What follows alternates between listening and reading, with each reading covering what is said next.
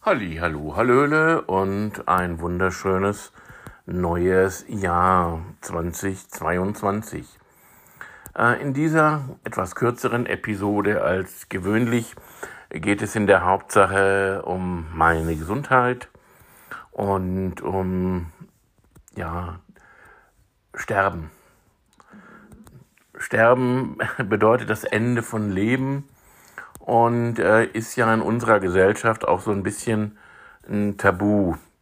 Aber es gehört dazu. Und ich habe vor allen Dingen im Jahr 2018 ähm, eine Menge Tod erleben müssen. Äh, es gab im Jahr 2018 im Frühjahr den Tod äh, unseres Deckhengstes Samum, den ich ja sein Leben lang äh, begleitet hatte wo ich bei seiner Geburt dabei war, bei seinem Derby-Sieg im Jahr 2000. Und ich hatte ja auch seine Mutter auf dem letzten Weg äh, begleitet, unsere äh, wunderbare Zuchtstute Saccharina, die ja eine bedeutende Familie begründet hat. Und es war nicht nur Samum, der im Frühjahr 2018 gestorben war, ähm, auch die ähm, Eigentümerin des Stalles Blankenese.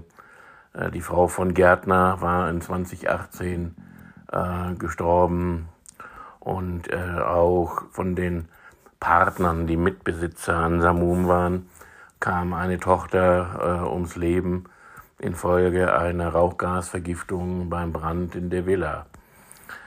Auch Bandaira musste in dem Jahr mit Kolik ihr Leben lassen.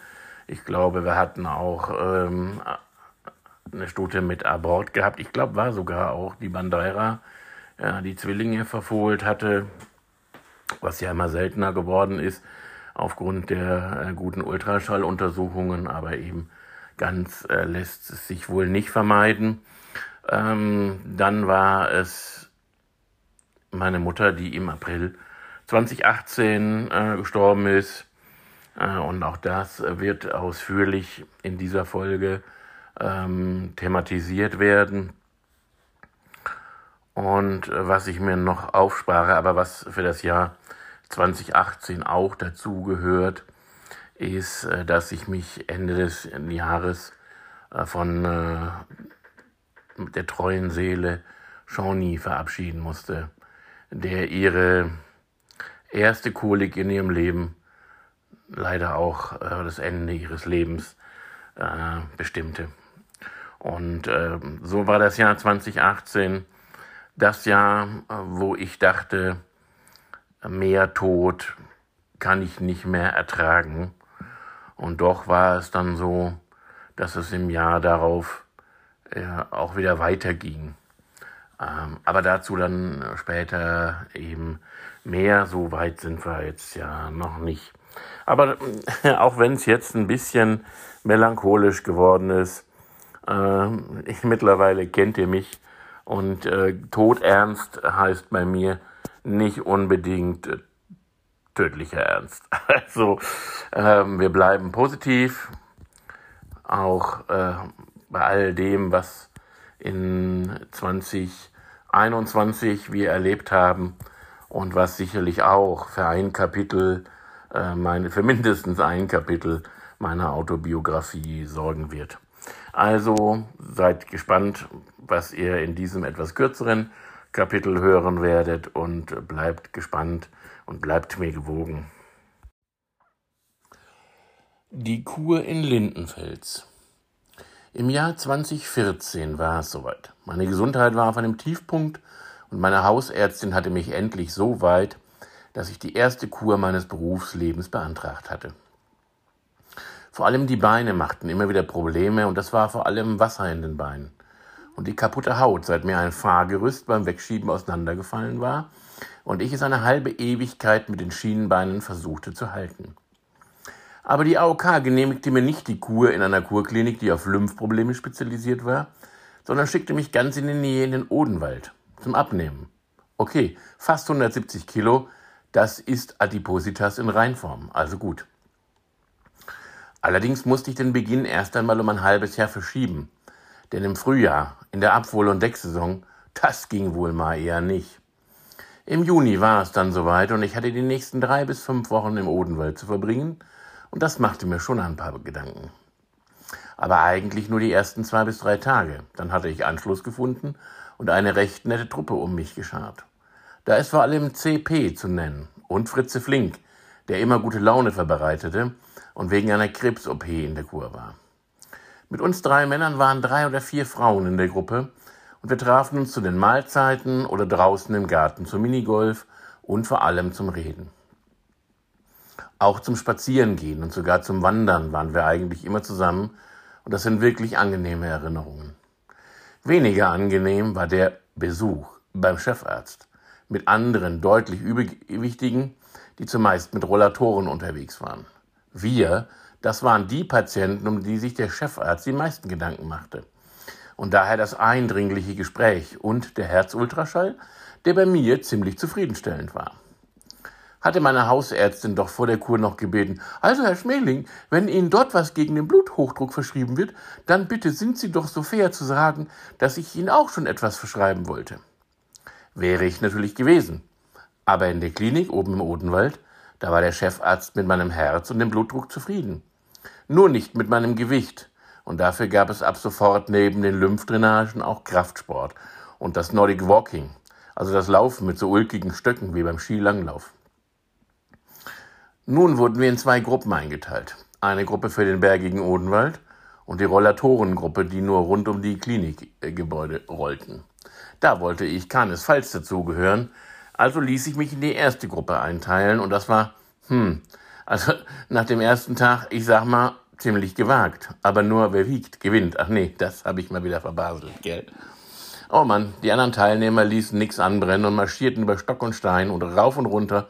Und zum Schluss konnte ich den letzten in der Gruppe kaum noch sehen und war sehr froh, dass alle am Startpunkt auf mich gewartet hatten und mir gratulierten, nicht aufgegeben zu haben. Hey, das tat schon gut. Nach mehreren dieser Einheiten Nordic Walking, also im Stöcken über Stock und Stein, da sollte ich dann aber doch aus der ersten Gruppe in die zweite geschoben werden. Denn da war ich ja immer so weit hinten, hinter den anderen. Also, denn da ich ja immer so weit hinter den anderen unterwegs war, kam die Leiterin der Gruppe eigentlich ihrer Aufsichtspflicht mir gegenüber nicht nach. Und da war es Fritze, der sich bereit erklärte, mich zu begleiten, und so musste ich nicht in die Rollatorengruppe wechseln. Dafür nochmal meinen besten Dank an dich. Auf einer unserer privaten Ausflüge rund um Lindenfels im Odenwald, da sollte es zum Rimdidimfelsen gehen. Und nun ja, ich war jetzt nicht so gut zu Fuß unterwegs. Und mehr als nur einmal wurde ich mit den Worten, nur noch um die nächste Biegung, dann sind wir da, zum Weitergehen aufgefordert. Und natürlich glaubte ich das nur beim ersten Mal. Und bei jeder Wiederholung war es unglaubwürdiger. Aber irgendwann war es tatsächlich geschafft. Also der Hinweg zu diesem Felsen. Der Felsen selbst war ja eher eine Enttäuschung. Aber zusammen das Ziel geschafft zu haben, das war ein paar Fotos und eine bleibende Erinnerung wert. Und den steinigen Rückweg, den erspare ich mir jetzt einfach. Das war in meiner Erinnerung der einzige Abend, an dem wir so spät wieder an der Kurklinik waren, dass wir klingeln mussten und man uns reinlassen musste, denn so ab 21 Uhr waren die Eingangstüren verschlossen. Weitere Gelegenheiten für Ausflüge gab es in der näheren Umgebung eine Menge, zum Beispiel eine Modellbahnanlage, und den Bergtierpark. Meist waren wir gemeinsam unterwegs und der VW-Bus von Fritze hatte ja ausreichend Platz. Bei einem Besuch in einem Ort, Fürth im Odenwald, gab es auch Gelegenheit zum Kauf von Halbedelsteinen. Denn natürlich hatte ich der kleinen Gruppe von meinen Heilsteinen erzählt. Und CP hatte sich dann ein paar Steine ausgesucht und nach Hause schicken lassen. Seine Mutter bekam das Päckchen, packte es aus, sie dachte, es sei für sie, suchte sich einen Stein aus und ging damit zu einem Laden. Dort wurde sie gefragt, ob sie in Trauer sei, denn dafür wäre der Stein gut geeignet. Und was soll ich sagen? Ja, sie trauerte um ihren Mann. Das überzeugte dann den IT-Fachmann und eher rationalen Denker CP dann tatsächlich. Leider riss nach dem Ende der Kur, nach etwa zwei Jahren, der Kontakt zu den meisten Mitgliedern der netten Kurrunde ab und Fritze war am 24. November 2016 leider verstorben. Nur CP und ich sind bis heute in Kontakt und haben so einige Erlebnisse gehabt, wie zum Beispiel eine Weinwanderung mit ihm und seiner neuen Lebenspartnerin. So eine Weinwanderung ist auch eine Geschichte für sich, die mal erzählt werden kann. Kurz vor dem Ende dieses Kapitels habe ich mir den WhatsApp-Verlauf angesehen und mich mit etwas Wehmut besonders an den immer gut gelaunten Fritze Flink, wie wir ihn nannten, erinnert. Vom Rimdedim-Felsen gibt es ein kleines Video, das ich mir aufbewahren werde. Denn ich hatte gesagt, ich wolle ein Foto machen. Stattdessen machte ich ein Video und das war das reine Vergnügen und hat allein die Strapazen, die mir die Wanderung machte, schon gelohnt. Nachtrag. Nach der Kur hatte ich noch zwei Monate Urlaub. Das war der Urlaub der vergangenen zwei oder drei Jahre und damit einer ehemaligen Auszubildenden eine mehr oder weniger kompetente Vertretung eingestellt worden war, hatte ich viel Zeit für Walking, Relaxing und für Ingress. Auch das sind mehrere Themen, die noch extra beschrieben werden können, also bleibt gespannt. Meine Mutter in den späten Jahren. Nach den ganzen Erfahrungen mit dem Familienstellen hatte ich ja einen anderen Blick auf meine Mutter bekommen, und das bekam mit dem Tod ihrer Mutter einen weiteren Schub. Meine Oma mütterlicherseits war elf Jahre nach meinem Opa gestorben, und in den letzten Jahren war ich nicht mehr in Ludwigsburg zu Besuch gewesen. Wohl auch und vor allem, weil sie stark dement wurde und ich sie anders in Erinnerung behalten wollte als meinen Opa, der beim letzten Besuch im Krankenhaus nur ein wimmerndes Häufchen Elend war, der keinen mehr erkannte.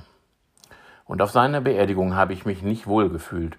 Beim abendlichen Essen im Gasthof, da habe ich nur über unpersönliche Dinge wie meine Arbeit gesprochen. Aber zu dem Zeitpunkt war meine Mutter mir irgendwie fremd.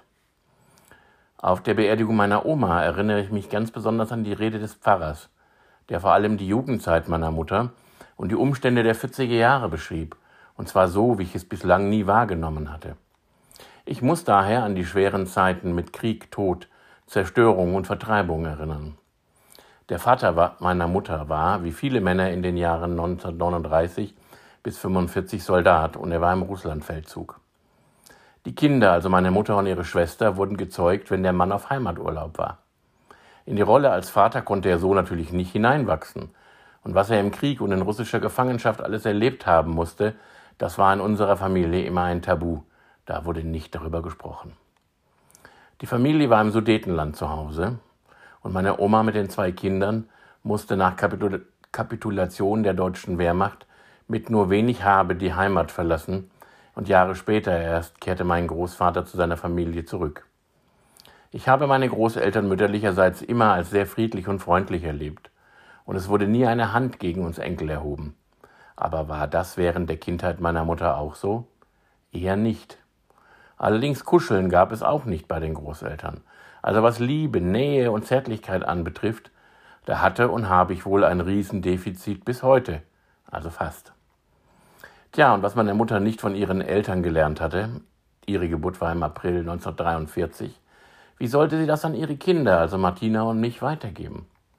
All das hatte zusammen mit meinen Erfahrungen bei Olaf, das schuf die Grundlage, wieder eine Art Beziehung zu meiner Mutter aufzubauen. Und so besuchte ich sie mehrere Male in dem Haus auf der Alp, in der Nähe von Ulm und Märklingen. Und das verband ich unter anderem mit Besuchen im Celestinen Sommercamp, wo ich auch sehr spannende Begegnungen hatte. Dazu vielleicht später mehr. Meine Mutter, klein, zierlich, starke Raucherin, hatte im Jahr 2000 ihren dritten Mann, einen Italiener, verloren und führte seitdem einen Erbstreit mit den Kindern und Enkel aus dessen erster Ehe. Er hatte in seinem Testament verfügt, dass zu Lebzeiten meiner Mutter, also seiner Frau, weder das Haus in Stuttgart noch die Eigentumswohnung in Ludwigsburg und schon gar nicht das Haus in Suppingen verkauft werden sollte und dass alle Mieteinnahmen meiner Mutter zufließen sollen, vor allem um auch bestehende Kredite aufzulösen. Nun, damit wollte ich nichts zu tun haben, und auch ihren Mann Rick hatte ich ja nur flüchtig gekannt. Warum auch immer, er hatte wohl keinen guten Kontakt zu den eigenen Kindern, und auf mich soll er, den Worten meiner Mutter nach, große Stücke gehalten haben.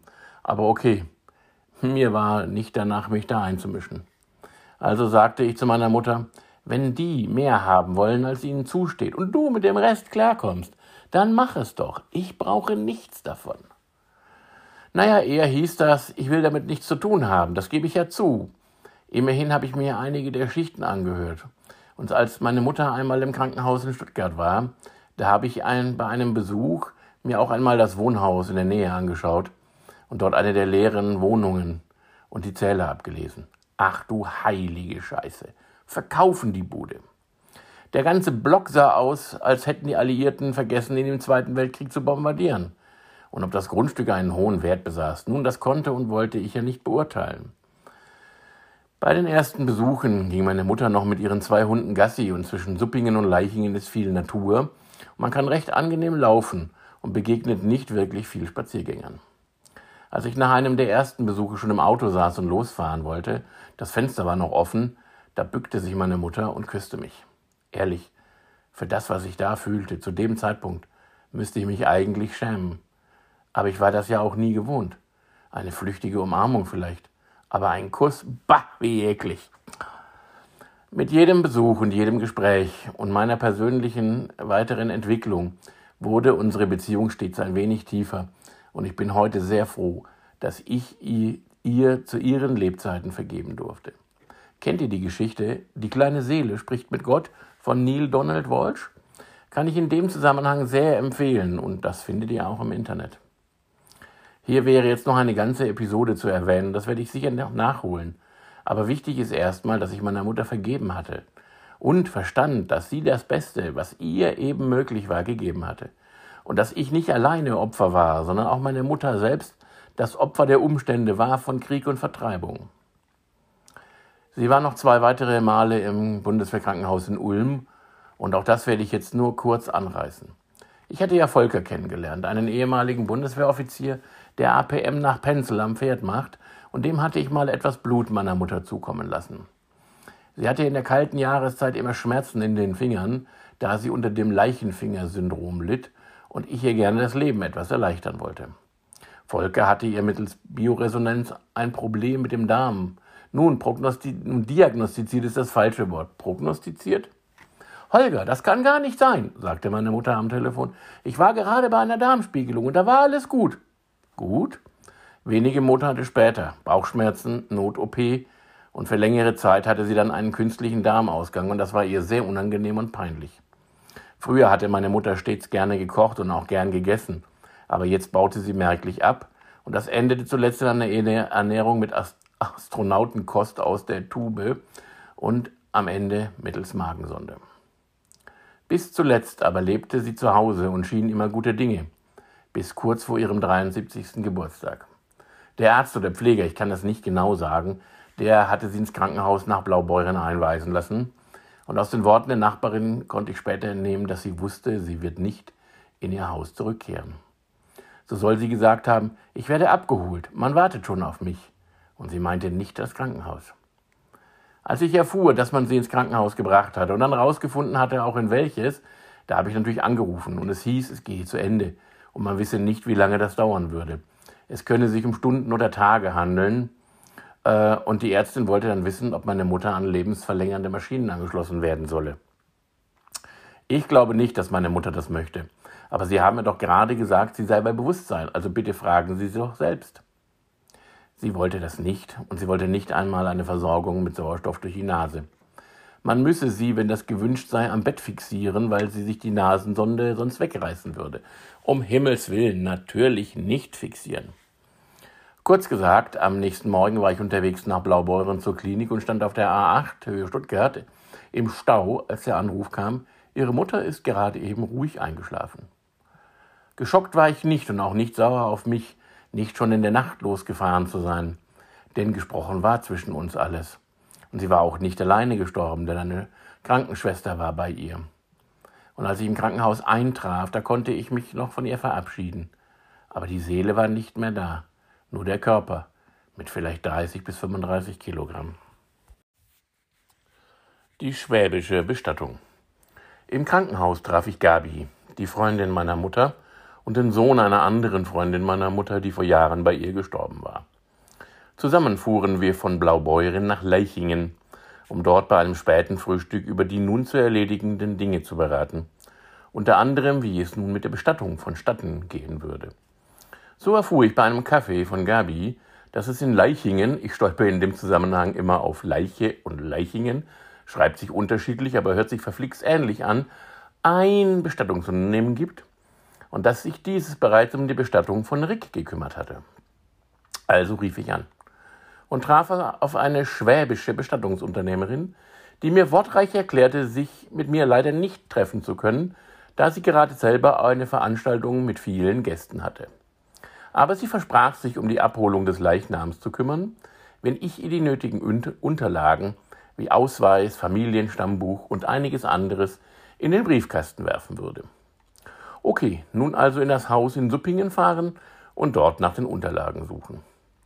Ich erinnere mich gut an die extrem unbequeme alte Eckbank, auf der meine Mutter auf etwa 20 Kissen oder mehr zu sitzen und zu liegen pflegte. Auf dem Tisch viele, viele geöffnete Briefumschläge mit Rechnungen und so weiter. Gestapelt, alle geöffnet und bearbeitet und wieder gestapelt. Das Esszimmer des Fertighauses aus den 70ern roch nach kaltem Rauch, denn bis zuletzt hatte meine Mutter wie ein Schlot gequalmt. Gemeinsam machten wir uns auf die Suche nach den Unterlagen und fanden alsbald alles Nötige, so dass ich alles in den besagten Briefkasten der Bestatterin werfen konnte, ehe ich dann wieder zum Karlshof zurückfuhr. Denn am Montag wartete Arbeit. Ein paar Tage später saß ich ihr in ihrem Büro gegenüber und das Gespräch blieb uns wohl beiden als sehr angenehm in Erinnerung.